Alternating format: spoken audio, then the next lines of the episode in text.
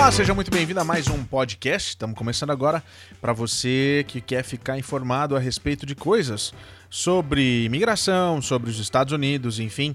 Eu sou o Paulo Sérgio e esse é o podcast do PS. A gente tem uma dúvida hoje, muito bacana, que eu acho que é uma, uma das dúvidas que todo mundo quer saber, principalmente quando você vai fazer a sua solicitação e você é negado. Vamos ouvir. É, mas eu, esse prazo aí que nem você foi negado no primeiro visto, né?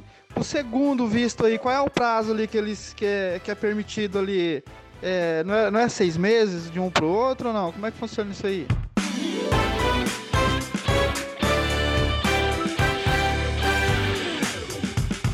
Então, na realidade, esse, para você ter uma ideia, é uma dúvida que surge o tempo todo nos nossos uh, grupos de WhatsApp. E o que eu tenho para dizer para vocês é muito simples. Não existe um prazo, mas existe uma coerência de quem está fazendo a solicitação. Então vamos lá. Primeiro, se você foi negado naquela desculpa que eles sempre dão de falta de vínculo, mas você tem um DS muito bem feito na mão, você tem uma renda legal, o seu destino é extremamente coerente, você acha que tem alguma coisa errada e que dá para tentar novamente com esse mesmo DS, por que não tentar logo na sequência? Eu acho que seria interessante você esperar de repente uma semana e tentar num outro uh, consulado ou até mesmo nesse consulado, justificando que você não teve tempo de apresentar os seus vínculos, justificando que você não teve tempo de apresentar os seus planos de viagem, mas que está tudo correto. Porque se você realmente tem tudo isso em mãos, se você realmente tem o seu imposto de renda, as suas comprovações, tudo certinho em mãos, não tem por que você ter tido esse visto negado por uma simples, é, um simples julgamento do agente consular.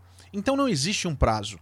Você tem que pagar novamente a taxa do DS 160, fazer um agendamento e ir de novo no seu, é, na sua entrevista. Agora, se você foi negado e realmente existem mudanças a serem feitas, como por exemplo um aumento de salário, é, uma mudança radical de, é, de, de, de, destino, por exemplo, você colocou Nova York, agora você vai colocar Orlando, mas isso tudo de uma vez só. Quando uma mudança é muito profunda, eu aconselho você maturar essa mudança do tipo você abriu uma empresa agora você estava como autônomo e agora você está como é, microempresário. Não adianta você abrir a empresa e já ir para sua entrevista o bom é que essa empresa tem uma maturação de seis meses, de repente até de um ano.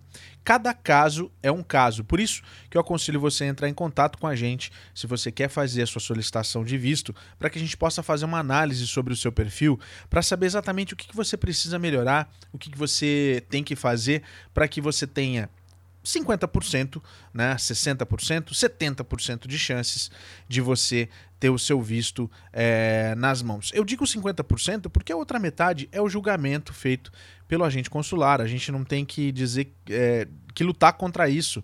Eu sempre digo que só tem duas pessoas que podem te julgar nessa vida. Uma é Deus e a outra é o agente consular infelizmente. Eu espero que vocês tenham gostado. Fiquem ligados, assinem o nosso podcast em todas as plataformas. A gente está sempre por aí. Aproveita também para dar uma assinada no nosso canal no YouTube, youtube.com/barra Paulo Sérgio.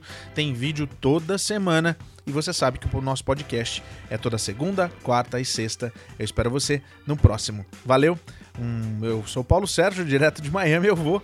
Mas assim tiver alguma novidade, eu tô de volta. Um beijo no seu coração. Tchau!